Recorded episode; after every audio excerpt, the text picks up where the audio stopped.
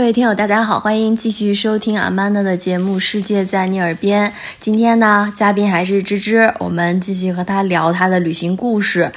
今天聊什么地方？要聊一个大家现在有所耳闻，但又不是特别熟悉的啊，墨西哥的亡灵节。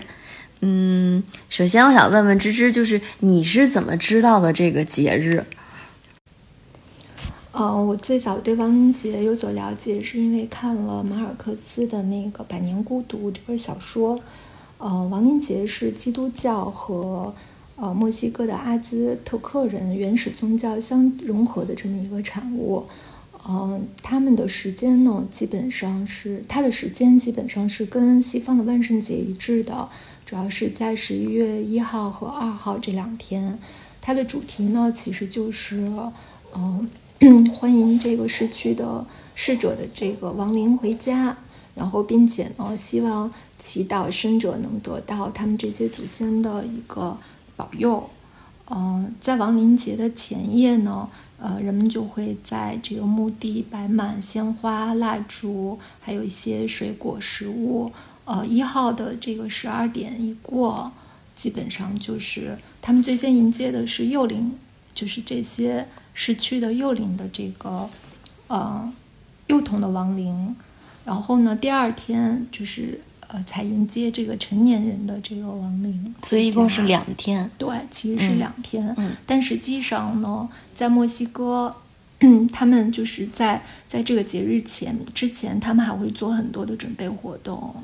呃，广义上来说，其实是有一段时间，不止这两天。嗯，那个准备活动里面，可以顺便说一下，都会做什么准备吗？就是鲜花，对，就是对，比如说万寿菊的收割，以及他们会提前到这个墓地去，呃，修整墓地、除草、翻土，然后去布置装饰这个墓地。对。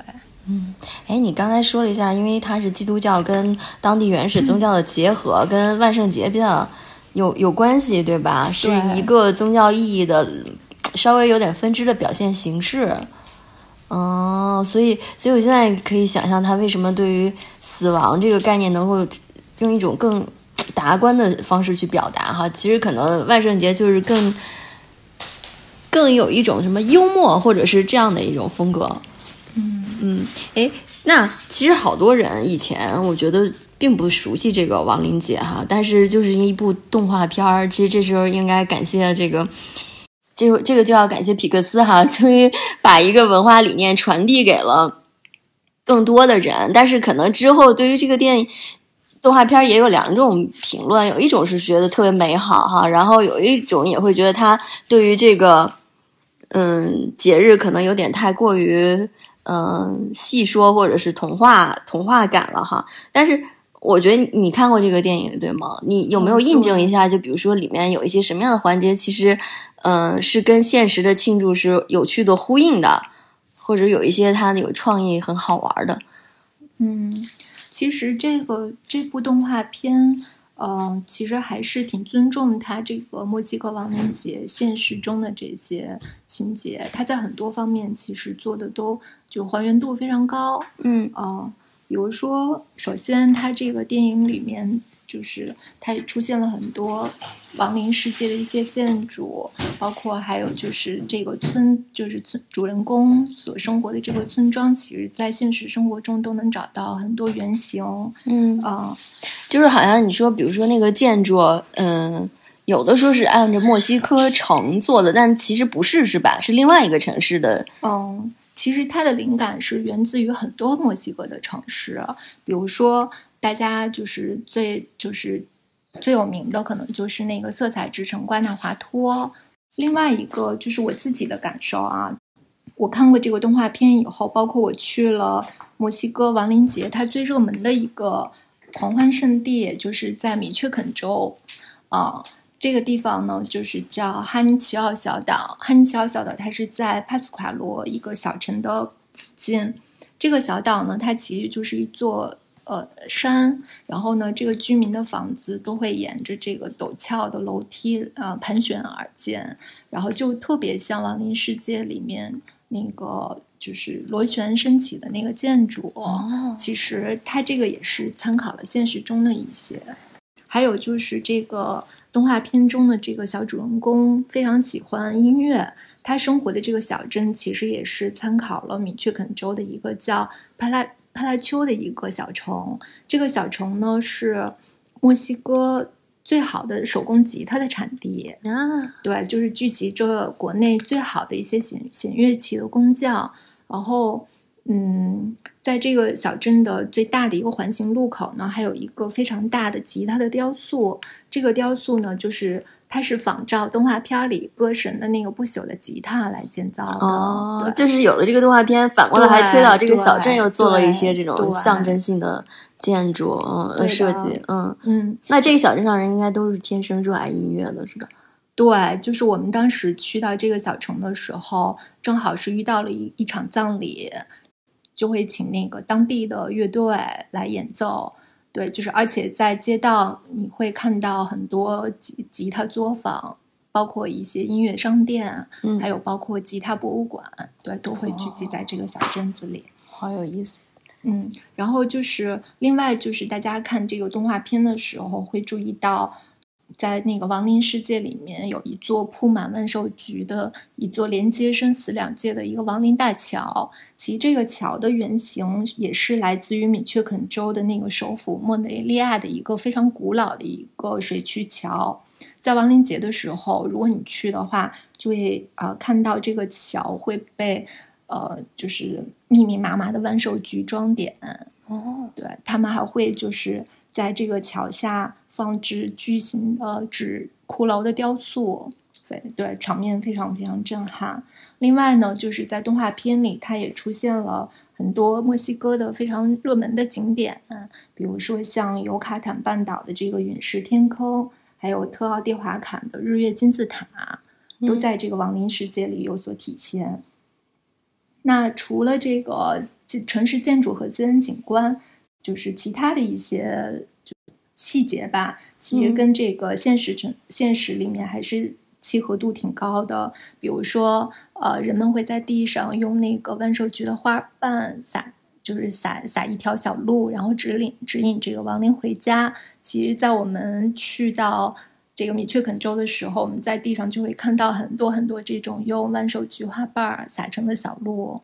嗯，所以可见这个动画片的创作人员确实还是做了丰富的这种素材收集、采风，然后去做的这个动画片哈。对，嗯，那。就是你刚才其实提到了好多个地方，嗯，我想知道，就比如说你当时想去看这个亡灵节，对吧？你前期做功课的时候是怎么规划你的行程的？比如说，是不是重点有几个热门的地方我打卡就行了？还是说你会按照一个什么样的顺序去以这个亡灵节的主题去游览墨西哥呢？嗯。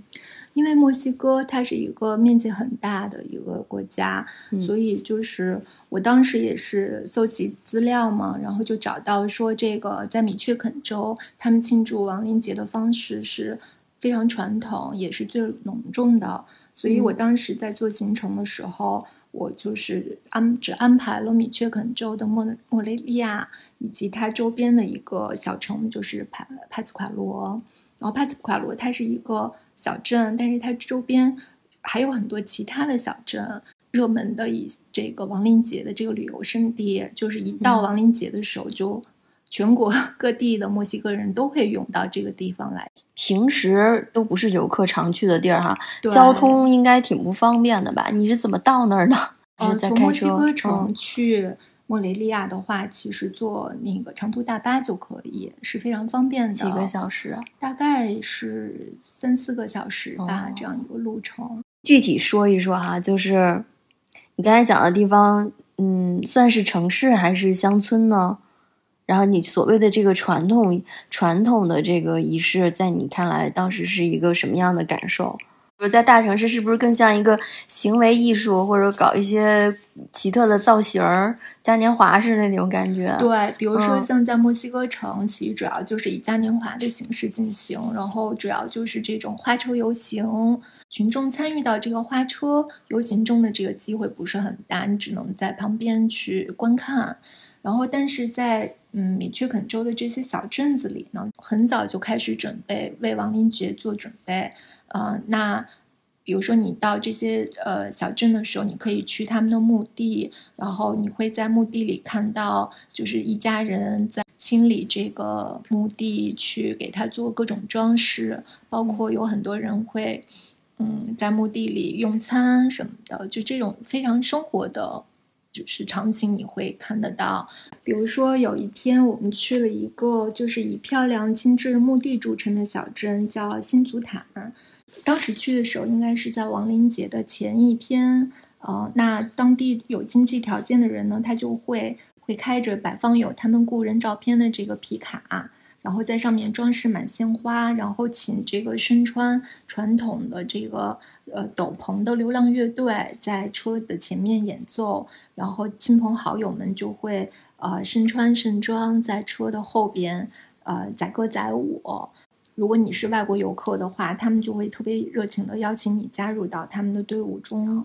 所以这不是一个排斥外来的人的一个节日，就是，嗯，就除了所有的墨西哥人，你也看到有很多像你这样的游客是专门为这个亡灵节而来的，对吗？对。所以就比如说你拍照啦，加入他们都都没有关系，都是很欢迎的。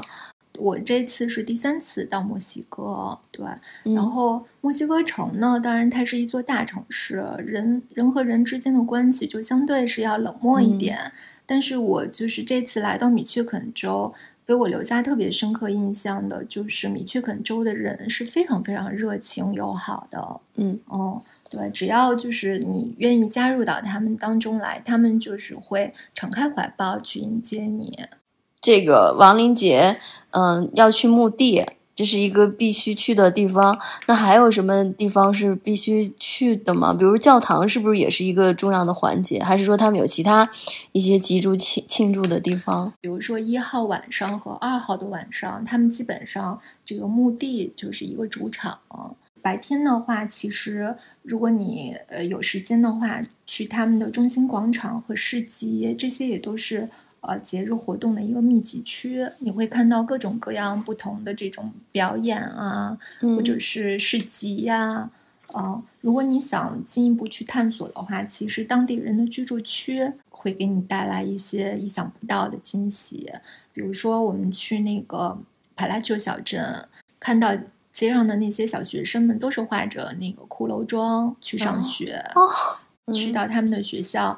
呃，发现他们的老师也都是化着骷髅妆在给学生们上课。那说到一般节日，我们可能都有 特殊的吃的东西哈。我不知道像他们这个，除了载歌载舞，在亡灵节会有一些这种饮食上的特点也好，或者是禁忌也好吗？在亡灵节期间，你你如果去逛那个市集的话，会看到。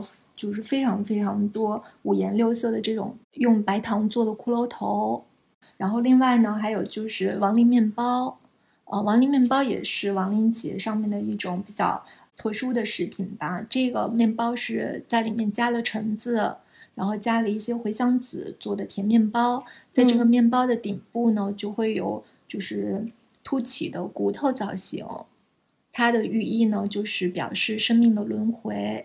那在这个亡灵节期间，他们会在自己的呃，就是这个家里面的祭坛上摆满这个亡灵面包，还有呢，就是比较特殊的食物叫魔力酱。然后我不知道，就是大家在看动画片的时候注意到没有？就是动画片里的那个呃丹那只叫丹特的狗，它从那个祭坛上偷吃的那个食物，其实就是魔力酱。这种魔力酱呢？其它是用巧克力、可可粉、肉桂啊、丁香、辣椒和各种调料混合熬制的一种食物，口味就是又咸又辣，对，黑暗料理，一种黑暗料理吧，对，五味俱全。嗯，就只有在亡灵节期间才会有吗？不是，它这个魔力酱其实也算是墨西哥的一道国菜，其实平时去也会也可以品尝。就是抹在玉米饼啊什么上的都行。它主要的吃法就是有点像，呃，就是咖喱饭，就比如说浇在米饭上这样子，或者是浇在呃猪排啊或者牛排上面。呃，那个糖果骷髅就是就是像棒棒糖一样，然后他们基本上是会把这个东西放在祭坛上，或者是在墓地的花架上面。嗯，哎，然后刚才聊了音乐哈，主要就是吉他，对吗？嗯，他们有很多传统的乐器，对，吉他算是一个比较常见的主要的乐器。还有那个，就你说盛装出行哈，就你看到的这个盛装有没有一些很有意思的设计？还是说他们就是穿传统的这个墨西哥服装？呃，在米却肯州。它居住着很多原住民，那这些原住民，它其实也是像中国的五十六个少数民族一样，它也分很多不同的族。嗯，那他们基本上就是穿着不同民族的服装。像我们在看这个动画片的时候，呃，像那个妈妈 Coco 穿的那个花裙子，呃，一般女人们的打扮都是那样子。嗯，男士嘛，一。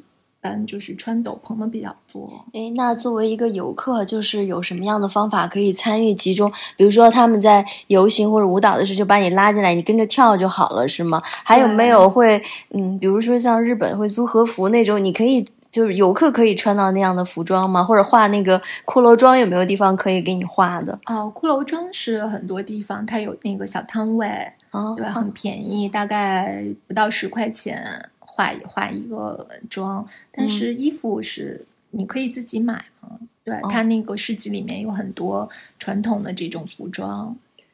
在影片中，妈妈可可的原型究竟居住在哪一个小镇呢？在亡灵节期间，芝芝又遇到了哪些有意思的事儿呢？下一期我们接着聊。